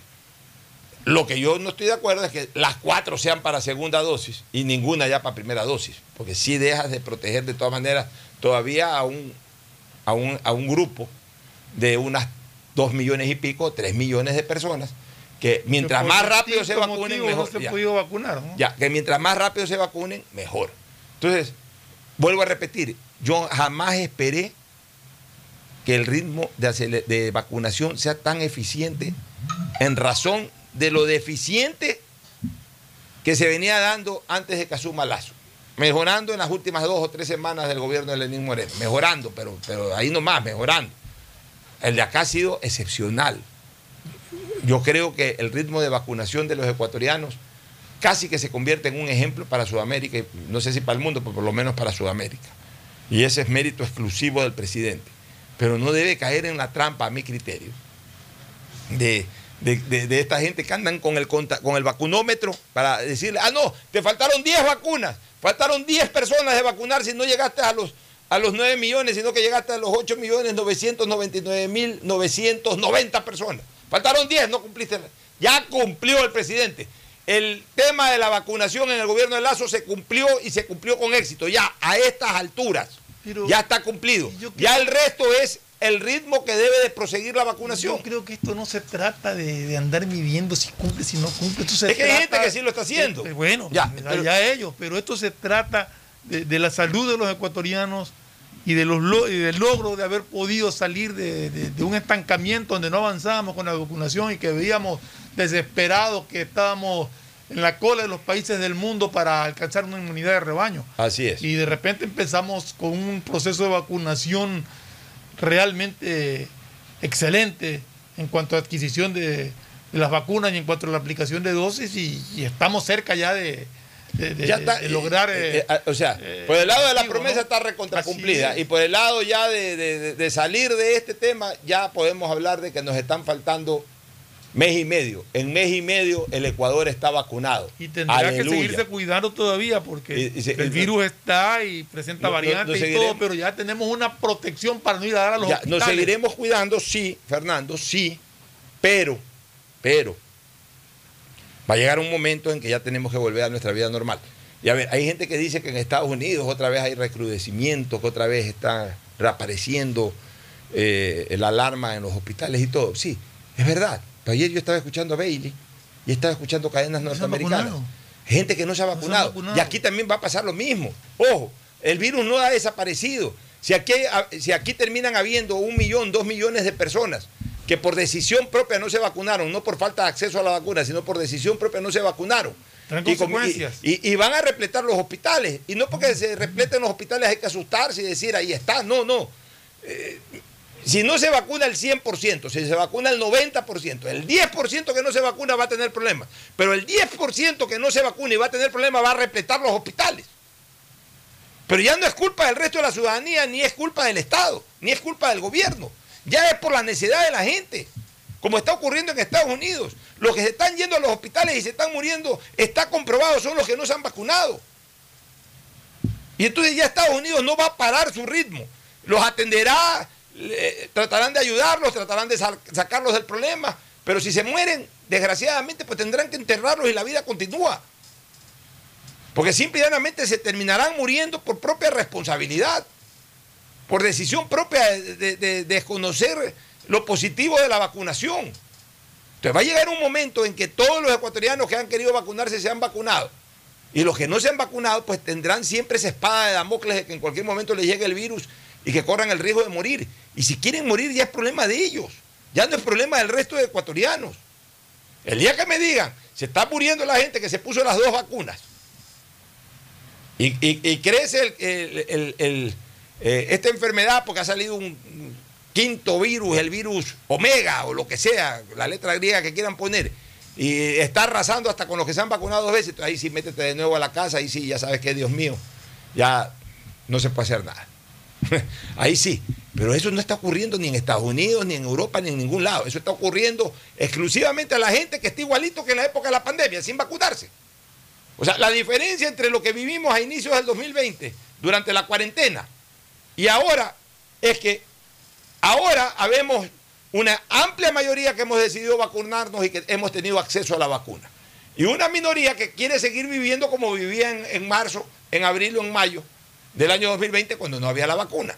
Entonces, lo que le pasaba a todo el mundo en el 2020, ahora le va a seguir eh, eh, pasando a los que quieren seguir viviendo como en el 2020, sin vacuna. A los que tomaron la decisión de no vivir como en el 2020, sino como se vive ahora en el 2021 con vacuna, no les va a pasar nada. Si ya no quieren entender de, esta manera tan sencilla como le explicamos, pues ya sigan necios. Por suerte en Ecuador cambió la situación y la gente se está vacunando masivamente. Y eso es positivo, Fernando. Sí, definitivamente. Yo creo que la mayoría de las personas entendieron la necesidad de vacunarse, entendieron que hay que protegerse por, el bien de uno, por el bien de las personas que lo rodean a uno, y que respetando a cada quien, pero no vacunarse me parece que es aventurarse, contraer la enfermedad y a posiblemente ser víctima mortal de la misma o pasar entubado o encerrado en, una UCI. Realmente de las personas vacunadas, no conozco casos, he, escuchado de uno que, de algunos casos de que vacunados han, han logrado, han contraído el, el virus, pero han pasado en sus casas sin mayores consecuencias y de eso se trata la vacuna. No de una inmunidad total para que no te dé el virus, pero sí prácticamente una inmunidad total para que no vayas a hospitales ni a UCI. Así es. Bueno, vamos con una recomendación comercial y vamos a retornar todavía con temas políticos. Dedicamos buena parte al deporte en, la primera parte de este programa. programa. Invertimos un poco el programa. Igual vamos a terminar con el eh, espacio deportivo para hablar temas de fútbol. tampoco se los puede abandonar. Está bien que digamos que no solo hay fútbol, pero tampoco es que ya no hay fútbol. Igual hay que hablar algo de fútbol. Pero retornaremos con un tema más que quiero tratar eh, en materia económica del país. Pausa y volvemos. Auspician este programa. Aceites y lubricantes Gulf, el aceite de mayor tecnología en el mercado. Acaricia el motor de tu vehículo para que funcione como un verdadero Fórmula 1 con aceites y lubricantes Gulf ¿Quieres estudiar, tener flexibilidad horaria y escoger tu futuro?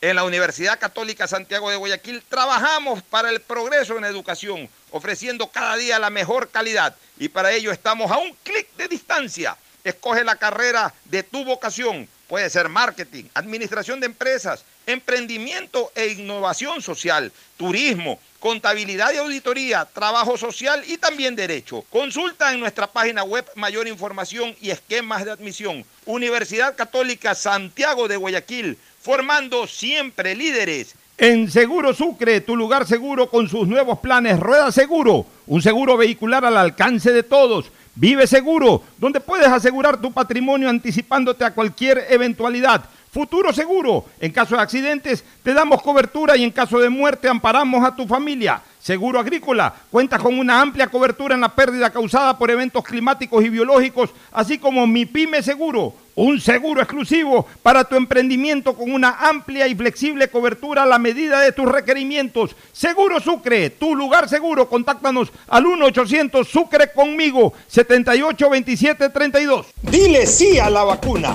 Claro impulsa el proceso de vacunación otorgando un nuevo beneficio a los ecuatorianos. Por eso, al presentar tu carnet de vacunación y tu cédula de identidad en todos los centros de atención a clientes a nivel nacional, recibirás hasta 50 dólares de descuento en la compra de un nuevo equipo celular. Con estas acciones, Claro ratifica su compromiso de sumar esfuerzos para acelerar la reactivación social y económica del país. Aplica a modelos seleccionados. Más información y condiciones en claro.com.es.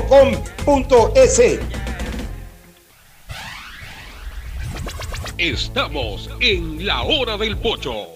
Guayaquil se levanta activa y soberana en sus fiestas de fundación. Nuestro homenaje con obras. Hoy 60.000 habitantes de los sectores de Flor de Bastión, Valerio Estacio, Casa de Tigre y Janet Toral del noroeste de la ciudad se beneficiarán con la construcción de redes de alcantarillado sanitario. La alcaldía de Guayaquil y Emapac trabajan juntos por una nueva ciudad. Si me la pongo, si me la pongo, si me la pongo y me vacuno ya. Sí a la vacunación, sí a la segunda dosis. Recuerda que la segunda dosis es tan importante como la primera. No dudes en aplicártela. Plan de vacunación 900 del Gobierno del Encuentro. Juntos lo logramos. Si me la pongo, si me la pongo.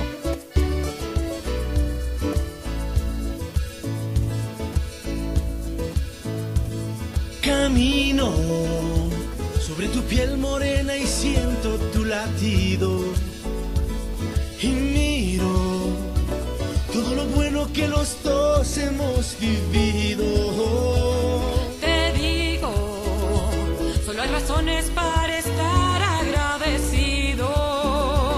Es lo que somos y lo que siempre hemos sido.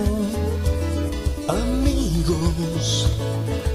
Muy bien, retornamos, Fernando. Ya está Agustín Pilopentor Guevara Morillo. Ya mismo entramos de lleno en el tema relacionado con, con el deporte, con el fútbol.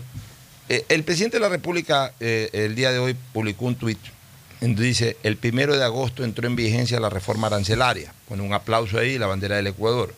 Conoce las subpartidas arancelarias beneficiadas en- en- y ahí pone en la, la- la dirección web, el link, mejor dicho, pone el, el link para, para que la gente pueda acceder. Pero sin embargo pone unos cuadritos ahí, unos gráficos. Reforma arancelaria juntos por un Ecuador más competitivo. Pone entre los beneficios 81, producto- eh, 81 sectores productivos. eh, son beneficiados con estas decisiones, 667, 667, 667 partidas con reducción de aranceles, insumos, materias primas, bienes de capital. Eh, 560 mil plazas de empleo forman parte de estos sectores beneficiados. Eh, muy bien. Pone arancel cero, eh, arancel cero, computadoras y equipos, varios repuestos, autos y máquinas útiles y herramientas agrícolas, carpintería e industriales.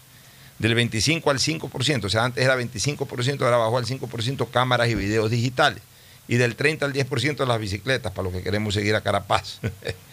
De ahí pone 180 millones en ahorro y reducción de costos. Sectores beneficiados, la pesca, la agricultura, la construcción, el transporte, turismo, industria manufacturera, ganadería, salud, arte y cultura. La decisión del gobierno, muy buena, muy buena. Estamos esperando que en algún momento haya una revisión de aranceles de vehículos también. Eso es fundamental y lo pide mucha gente en el tweet que puse. Pues yo puse este tweet, este, Fernando, yo quisiera que tú lo interpretes también y des tu comentario. Pongo una buena noticia. Los, y ahí comienzo a reflexionar. Los precios al consumidor no bajarán de inmediato, pues los proveedores dirán que se está vendiendo lo importado que aún permanece en perchas. Y ahí pregunto, ¿en qué tiempo se sentirá este beneficio? Ojalá la reducción de aranceles no sea una utilidad adicional al comerciante. Ahora lo quiero explicar y yo quisiera tu comentario. Es obvio que ahorita se reducen los, los aranceles, entonces la gente piensa, se redujo el arancel, entonces ya las cámaras de, las cámaras de video, de fotos, o todo esto que se ha reducido, ya ahorita salgo al almacén y lo compro a, más bajo precio. No. ¿Por qué? Porque evidentemente los importadores están en este momento estoqueados. O sea, digamos que eh, en este momento tienen en las perchas los productos estos que importaron hace varios meses atrás, hace varias semanas atrás, incluso hace- algún año atrás, que están en percha todavía y ellos los van a tener que vender al precio de costo, o sea, que, al precio de costo más su utilidad, es decir, les costó entre el producto afuera, más la transportación, más lo que pagaron de aranceles, etcétera, más su utilidad, costó esto hace un mes y va a seguir costando hasta salir de ese stock. Pero, pero ahí es cuando yo tengo el temor. ¿Qué pasa con esos comerciantes que con ese cuento de que están vendiendo stock o están agotando stock, se quedan así de largo y, y ya comienzan a vender los productos con nuevos aranceles, pues siguen cobrando lo mismo y lo que ya no pagan en aranceles les queda para ellos. No son productos de primera necesidad. Es decir, si yo quiero cambiar mi cámara y sé que han bajado los aranceles, me compro cuando baje el precio. Sí. Estás toqueado va a tener Pero- que. Lo siento, o sea, esto es regla de juego. Es una buena Hay un reflexión. costo de reposición, que es el que tienen. Ellos van a vender a un precio, pero van a comprar más barato para después vender.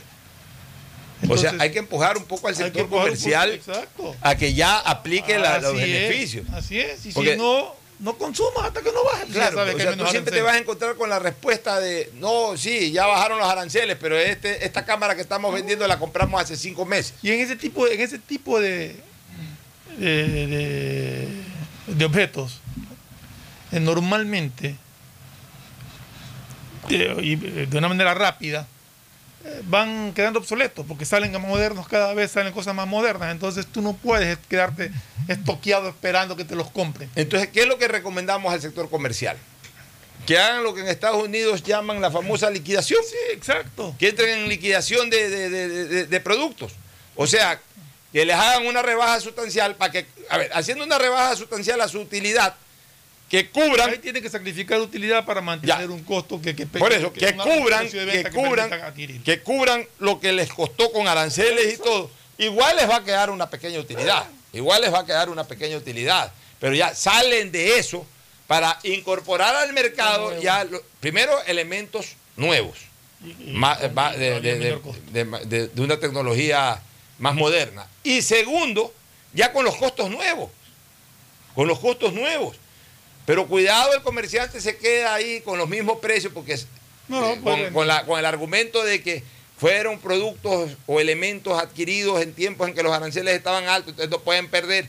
Y ahí se quedan de largo y, A ver, ¿y qué- y y- qué- y comienzan a vender ¿Y los qué- nuevos. ¿y qué, y qué pasa si yo abro un negocio ahorita y lo traigo con precio más bajo y empiezo a vender más bajo que todo? Ah, sí, pero hay que ver. pues.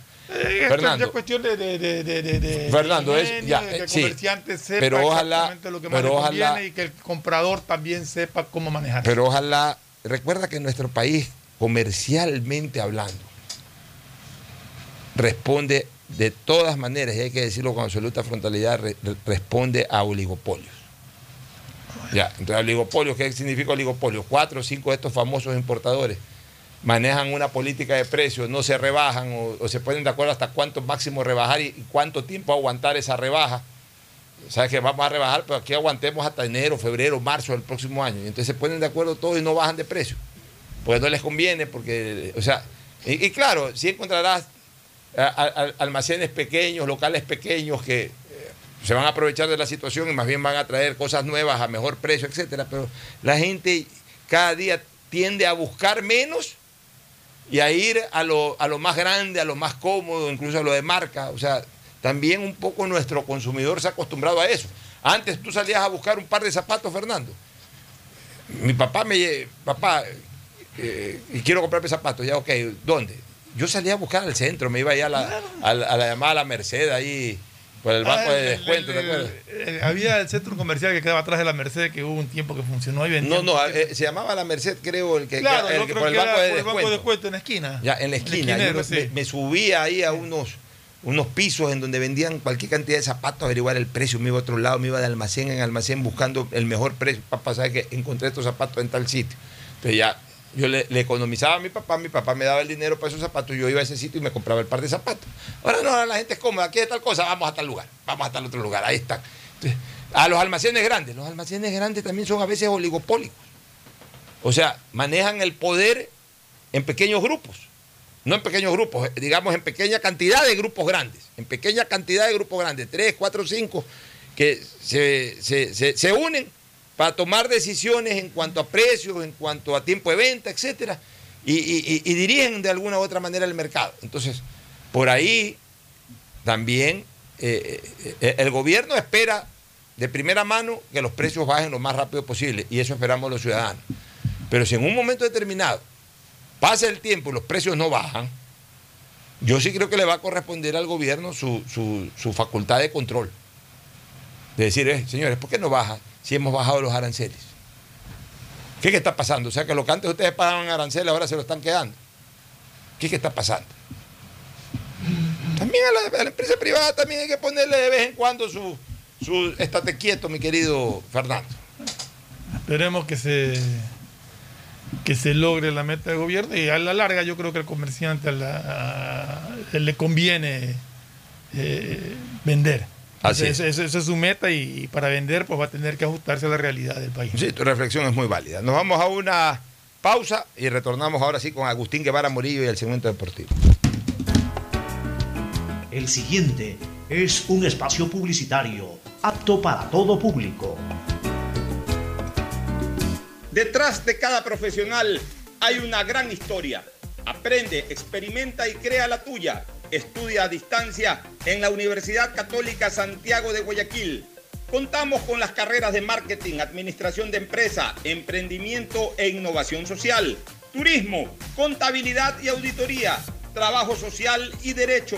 Sistema de educación a distancia de la Universidad Católica Santiago de Guayaquil, formando líderes siempre. Guayaquil se levanta activa y soberana en sus fiestas de fundación. Nuestro homenaje con obras. Hoy 60.000 habitantes de los sectores de Flor de Bastión, Valerio Estacio, Casa de Tigre y Janet Toral del noroeste de la ciudad se beneficiarán con la construcción de redes de alcantarillado sanitario. La alcaldía de Guayaquil y Emapac trabajan juntos por una nueva ciudad.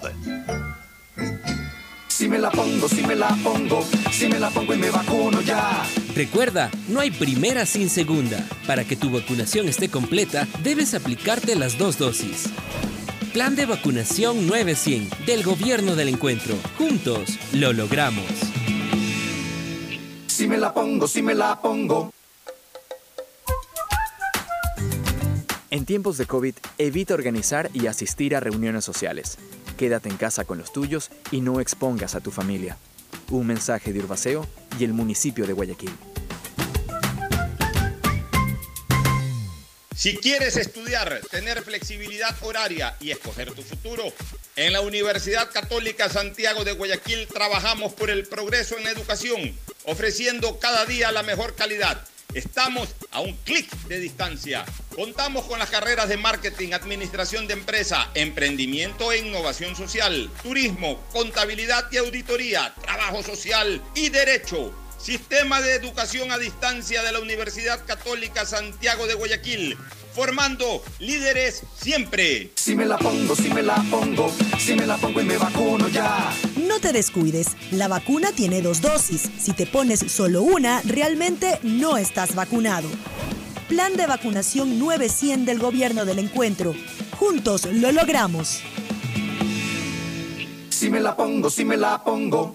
Dile sí a la vacuna. Claro impulsa el proceso de vacunación otorgando un nuevo beneficio a los ecuatorianos. Por eso, al presentar tu carnet de vacunación y tu cédula de identidad en todos los centros de atención a clientes a nivel nacional, recibirás hasta 50 dólares de descuento en la compra de un nuevo equipo celular. Con estas acciones, Claro ratifica su compromiso de sumar esfuerzos para acelerar la reactivación social y económica del país. Aplica a modelos seleccionados. Más información y condiciones en claro.com.es.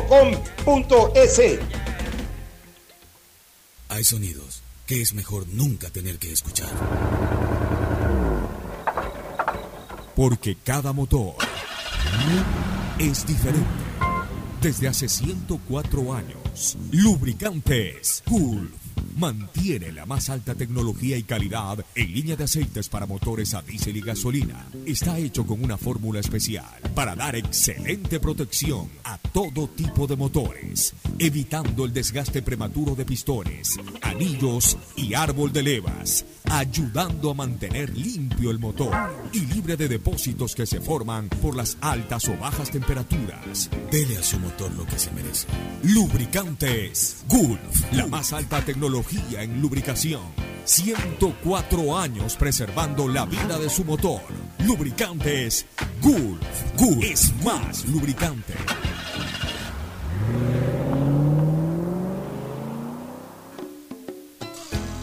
Fin del espacio publicitario. Usted está escuchando un programa de opinión, Categoría O, apto para todo público. En la hora del pocho presentamos Deportes, Deportes. Muy bien, ya estamos en el segmento deportivo con la voz incomparable e inconfundible de Agustín Filomentor Guevara Morillo. Gracias, eh, Pochito, la bondad. Y estamos ahí en la tarea porque a veces nos levantamos temprano y hay que ver el horario. Eh, Me tocó ver parte del partido, en el segundo tiempo del partido México con eh, Brasil, Brasil. en las. Olimpiadas, en los Juegos Olímpicos, Sí, ¿no? como es un eh, equipo mixto, un ¿En, en- arquerazo en con qué, en qué etapa están de los Juegos es la Olímpicos? final. Ya final, la finales. final. Ya era la parte de la, la la final. semifinal. Acaba de terminar semifinales, toca final. Por eso, pues, Ya era la semifinal. Clasificó Brasil a, la final eh, del A la campeonato. final del campeonato. Lo que le costaba a Brasil antes ganar una copa, un- una medalla de oro en fútbol. Ahora fue campeón olímpico hace cinco años en Río de Janeiro. Y bueno, ha clasificado a la final al ganar por penaltis a México. Sufrido. Correcto. Oye, yo pensaba que los mexicanos. Jugadores importantes de Brasil en estos Juegos Olímpicos, los conocidos. Dani Alves. Ya. Dani Alves, la, Dani Alves, la La figura. verdad que yo no he Yo seguido que es para jugador, nada. creo Hizo el primer sigue gol. siendo el jugador que más títulos ha ganado en el mundo. Sí. Sí. No, pues. ¿Será? Dani Alves no ha ganado lo que ganó Cafú, pues, ni de broma. ¿Seguro? Por Dios. El otro día estaba viendo Dime si ha sido Cafú- campeón del mundo tiene Dani más Alves. Dani años. Alves no ha sido que campeón más del mundo. títulos ha ganado. ¿no? Ah, el número de campeonatos. número. Campeonato y todo. Bueno, ya estaba en varios equipos número. también. pues. Ya, en número puede ser, pero. A eso me pero- refería. No sé si ganó la medalla de oro la, la vez No me pasada. acuerdo. Por eso te digo, no, leí el dato de que era Pero, por ejemplo, no ha activo, ganado. o al menos el activo. no, no ha ganado, no ha ganado nunca un Será el mundial. activo. a comenzar. Y era el capitán del equipo junto con Memo Ochoa de México. Yo pensé Memo que Ochoa México también tres veces mundialista. Iba, iba a tener las posibilidades, pero lo vapulearon a El Memo partido, Ochoa. ¿cómo terminó en cancha? 0-0. 0-0, ahí se fueron los Lo penales. siento, ¿Y contra quién jugará la final Brasil? España. Contra España. Contra España. España superó a Japón. Japón, oye, ¿cómo? Japón. se- parecía que Japón iba a hacer el gol porque estaba. Es que claro, eran locales, ¿no? Claro. Este, y dime una cosa, en básquet estuve leyendo de que, la verdad, En te soy sincero, a más allá de las participaciones ecuatorianas, no le he prestado la atención. A mí me encantan los Juegos Olímpicos, pero eso de ver de madrugada y todo me mata. Sí, este, en básquet veo que eh, Estados Unidos eliminó a España. Estados Unidos que llegó con ciertas dudas a este torneo, parece que definitivamente se que se enfila nuevamente como ganador. Argentina y la nota emotiva fue la despedida de Escola, que es un Daniel Escola, eh, tremendo. tremendo basquetbolista. Antes se había despedido. de Ya, ya en las Olimpiadas, en los Juegos Olímpicos pasados no pudo actuar, este, ya no actuó Ginóbili. eh, Ginóbili. Ahora ya se despide Escola, que era el que Eh, quedaba. Eran los dos grandes claro, grandes. Es interesante despertarse a la madrugada, ¿no? Para poder ver esas Entonces, cosas. eh, a nivel de básquet, ¿quién jugaría la final? La verdad es que no sé cómo quedó la, el, Pero sé, sé qué pasó. Estados Unidos está en la final ya. No sé. Es que no Le sé ganó qué- España. Pero no sé si era habría que ver, habría que ver Ya, cómo está la vamos a revisar. Nos, nos faltan los marchistas nuestros también. los marchistas, atletismo ya se está desarrollando. Eh, atletismo. Ayer ganó la No, venezolana. Ayer, ayer, eh, ganó un salto. Marimar, saltando 15 metros. ¿Sabes lo que es saltar 15 barbaridad. metros? ¿Sabes 15 lo que es metros. 15 metros? Eh, eh, eh, a ver, para la gente que le gusta el fútbol, 15, 15 metros es como que pegar un salto, claro, no, No, no, no, no 15 estando metros. parado, pero con impulso 15, 15 metros es como saltar de la raya de sentencia casi al borde del área grande. Fueron 15 metros. ¿Te da 15 tanto? metros. Co- Como decía Dusan que saltaba tanto Ramírez. hace No, no, años, no, no, impresionante. Ahí la felicitó Maduro y todo un show político. Una cosa para ellos de todo. Pero bueno, en todo caso, eh, en, en Juegos Olímpicos, natación, Ayer también hubo, eh, ¿cómo es? Competencia de vallas femeninas. Las vallas, sí. ya, eh, vayas, este, natación se está desarrollando en este momento. Natación hay hoy día eh, los 10 kilómetros de aguas abiertas. Ya, 10 Samantha. Arevalo también. Y, y la golfita también participa hoy día. También participa la golfista. Ya, pero eh, lo- las Sí, pruebas de natación ya eh, en pileta Natación creo que terminaron. ya terminaron. Creo que, ya eh, creo que estamos en atletismo, ¿no? Sí. Ahora Ya, comienza Bueno, la- fútbol. Y mañana viene ¿Qué pasó con la. Liga de Quito con el Olmedo de Riobamba? La Liga de Quito debía ganar el partido porque este pobre equipo de Olmedo tuvo que. Se comió esa, esa 11 almejita la liga entonces. Sí, porque de pronto eh, no tenía gente. dice, Oye, a ese de- el, defensa el de. Olmedo, el Olmedo Es un es, desastre, regalado. el el Olmedo es el arquero y nadie más. El arquero. O sea, el, el hijo de Pancho Ceballos. pobre muchacho y el un va sacrificado. Bueno, ese muchacho va a ir a un mejor equipo, pero Sí, ya, pero, pero. ¿sabes qué? Es mil veces preferible tapar en, esa, en ese desastre que es el Olmedo de Riobamba a, a hacer banco eterno ahí. No, que no Eso les sí. den. Eso- Pero va a llegar a ser figura. Pero ya en este momento ya lo van a contratar y va a ser titular en Ayer cualquier tapó un equipo. penal incluso. Ya te das cuenta. Ahora, te digo 4-0 una cosa, me da mucha pena porque el Olmedo es un campeón nacional. El Olmedo es uno de los primeros, nombre. es el equipo Más viejo de de todos los clubes, el más antiguo del Y fútbol ahí está ecuatoriano. jugando la máquina Quintero. Donde, eh, bueno, que juegue, lo importante es que juegue, que, gane que minutos. ¿eh? minutos, sí. Ya, este, definitivamente se va al descenso el Olmedo. No tiene nada de puntos, creo. Creo que ahí Tiene se va. No, no, cinco no, o seis puntos, Olmedo sacó la primera que fase. Cuidado el Macará le acompaña también ahí de, Y de el, que vecinos. estaba, el que estaba con el Olmedo, que era el City, pues ahora está ganando. Ahora el- Próxima fecha, Agustín Guevara Sí, vamos, pero oye, no se olvide que hoy día es martes. Tiene Pero, que ir a pero Economarket, descienden dos. A ver, ¿no a ver, que vaya. que Descienden dos, ¿no? Sí, descienden dos. Hay, Tiene- que ver quién lo acompaña. Sería importante que recomiendes lo de Condomar. Tiene que ir a Economarket 24 horas de economía todos los días y en martes mucho mejor detrás de la Acrópolis. Ahí está directamente por San Marino, sensacional. Pero ya pollo ya no comes tú. De- bueno, de- de- tenemos que ir, nos está esperando Angelito Encalada. Cinco Pollo con ensalada, donde Angelito Encalada. Pollo a la brasa. Barcelona. Barcelona, que eh, indudablemente están felices también porque creen que Barcelona va a estar en la final con Emelec. Vamos con la El viernes de Deportivo Cuenca con Manta en el tiempo del Sangurache. ¿Sabes lo que es el viernes. Sangurache, no? Sí, claro. Oye, eh, Cuenca, Manta en Cuenca. Deportivo Cuenca. Manta anda muy flojo, pero se lo Manta en el- Cuenca. El Manta está Flojo. El Manta acaba de contratar a la, a la Tuca Ordóñez. ¿Así? Que va a reemplazar al Team Angulo. Eh, Yo no sé qué pasó con la Tuca. Andaba tan bien y de repente la Tuca Se eh, aflojó. le fue mal en Emelec. O, o por lo menos no le dieron. La verdad es que no no le dieron las oportunidades. Le, fal- le falta un acompañante, fue- Es que parece. no le dieron las oportunidades. Acuérdate que aquí nos quejábamos siempre de que quería jugar solamente con un punto y ponían a Barcelona, no lo, no lo hacían. Y cuando acompañaba a la Tuca, eh, reforzaba un poco el ataque. Pero este año le ha ido muy mal en Aucas.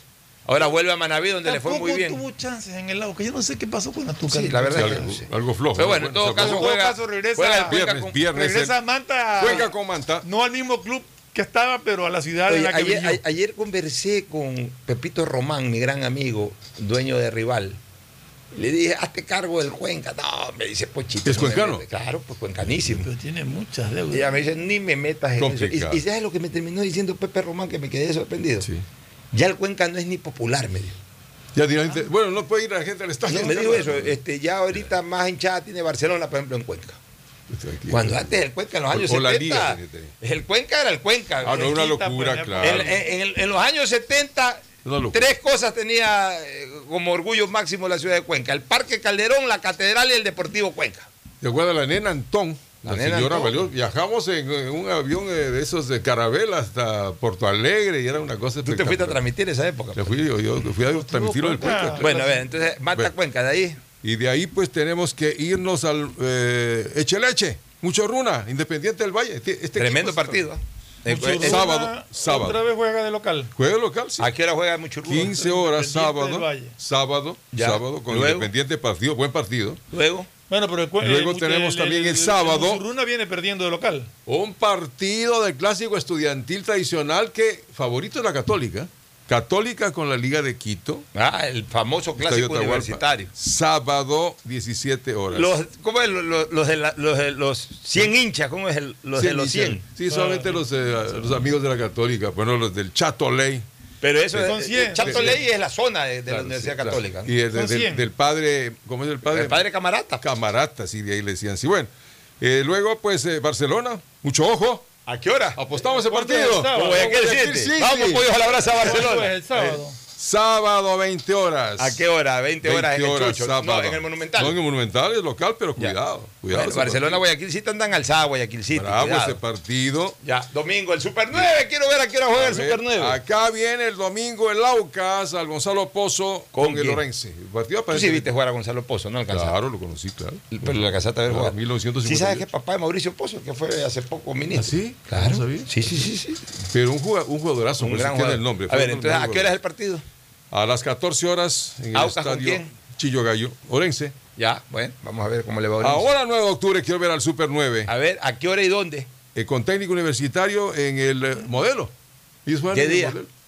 Eh, el eh, domingo, 16 horas. 16 horas, 4 de la tarde en el modelo. Ya, ya me dan ganas de que volver a los estadios para allá al modelo. Yo, Pero- primer partido que yo voy a ver es en el modelo, ni siquiera al monumental, al Pero- modelo. te- Quiero ir a ver a dejarán 9 y quiero ir a ver sobre todo al modelo. ¿Te dejarán entrar ahora? No sé. pues, Sí, claro. Bueno, pues, Pero entonces, cuando, cuando ya volvamos todos.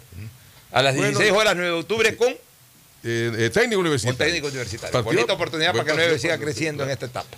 Y Y luego, tienes al Delfino, un equipo complicado también, que recibe a Emelec. ¿a qué hora? Domingo la- Recibe a Emelec ¿A a, qué hora? las 19 horas. 7 de la noche, Delfín contra Emelec. Vamos a ver si Emelec puede. Emelec tiene que comenzar a buscar la recuperación de esos dos puntos que se le fue con Aucas. Dos puntos. Y cierran Los puntos que se le fueron con la Aucas. fecha, cierran los dos equipos que están alicaídos, los Pero del el centro del país. El día lunes, el Macará, el Olmedo con Macará. Olmedo Macara, ese Solo partido es realmente ya para ponerse a está- llorar. está muy Nos bien. vamos a recomendación y luego a la parte final del programa. Auspician este programa. Aceites y lubricantes Gulf, el aceite de mayor tecnología en el mercado. Acaricia el motor de tu vehículo para que funcione como un verdadero Fórmula 1 con aceites y lubricantes Gulf. ¿Quieres estudiar, tener flexibilidad horaria y escoger tu futuro? En la Universidad Católica Santiago de Guayaquil trabajamos para el progreso en educación, ofreciendo cada día la mejor calidad y para ello estamos a un clic de distancia. Escoge la carrera de tu vocación. Puede ser marketing, administración de empresas, emprendimiento e innovación social, turismo, contabilidad y auditoría, trabajo social y también derecho. Consulta en nuestra página web mayor información y esquemas de admisión. Universidad Católica Santiago de Guayaquil, formando siempre líderes. En Seguro Sucre, tu lugar seguro con sus nuevos planes Rueda Seguro, un seguro vehicular al alcance de todos. Vive Seguro, donde puedes asegurar tu patrimonio anticipándote a cualquier eventualidad. Futuro Seguro, en caso de accidentes te damos cobertura y en caso de muerte amparamos a tu familia. Seguro Agrícola cuenta con una amplia cobertura en la pérdida causada por eventos climáticos y biológicos, así como Mi Pyme Seguro, un seguro exclusivo para tu emprendimiento con una amplia y flexible cobertura a la medida de tus requerimientos. Seguro Sucre, tu lugar seguro. Contáctanos al 1-800 Sucre conmigo, 782732. Dile sí a la vacuna. Claro impulsa el proceso de vacunación otorgando un nuevo beneficio a los ecuatorianos. Por eso, al presentar tu carnet de vacunación y tu cédula de identidad en todos los centros de atención a clientes a nivel nacional, recibirás hasta 50 dólares de descuento en la compra de un nuevo equipo celular. Con estas acciones, Claro ratifica su compromiso de sumar esfuerzos para acelerar la reactivación social y económica del país. Aplica a modelos seleccionados. Más información y condiciones en claro.com.es.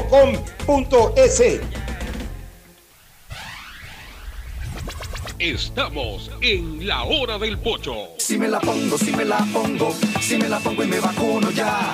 Vacúnate de verdad. Con una dosis no basta. Debes aplicarte las dos para que tu vacunación esté completa. Plan de vacunación 900 del Gobierno del Encuentro. Juntos lo logramos. Si me la pongo, si me la pongo. Guayaquil se levanta activa y soberana en sus fiestas de fundación. Nuestro homenaje con obras. Hoy 60.000 habitantes de los sectores de Flor de Bastión, Valerio Estacio, Casa de Tigre y Janet Toral del noroeste de la ciudad se beneficiarán con la construcción de redes de alcantarillado sanitario. La alcaldía de Guayaquil y Emapac trabajan juntos por una nueva ciudad. Gracias por su sintonía. Este programa fue auspiciado por Aceites y Lubricantes Gulf, el aceite de mayor tecnología en el mercado.